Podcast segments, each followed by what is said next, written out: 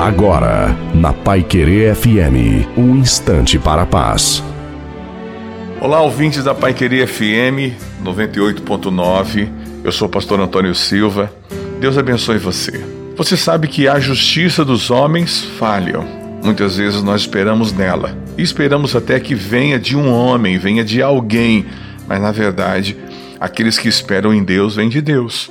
Aqueles que esperam em Deus é Deus que manifesta a justiça, ainda que tudo te faça perecer. Mas se você continuar esperando, as coisas vão mudar de lugar e você vai ser atendido pela justiça divina.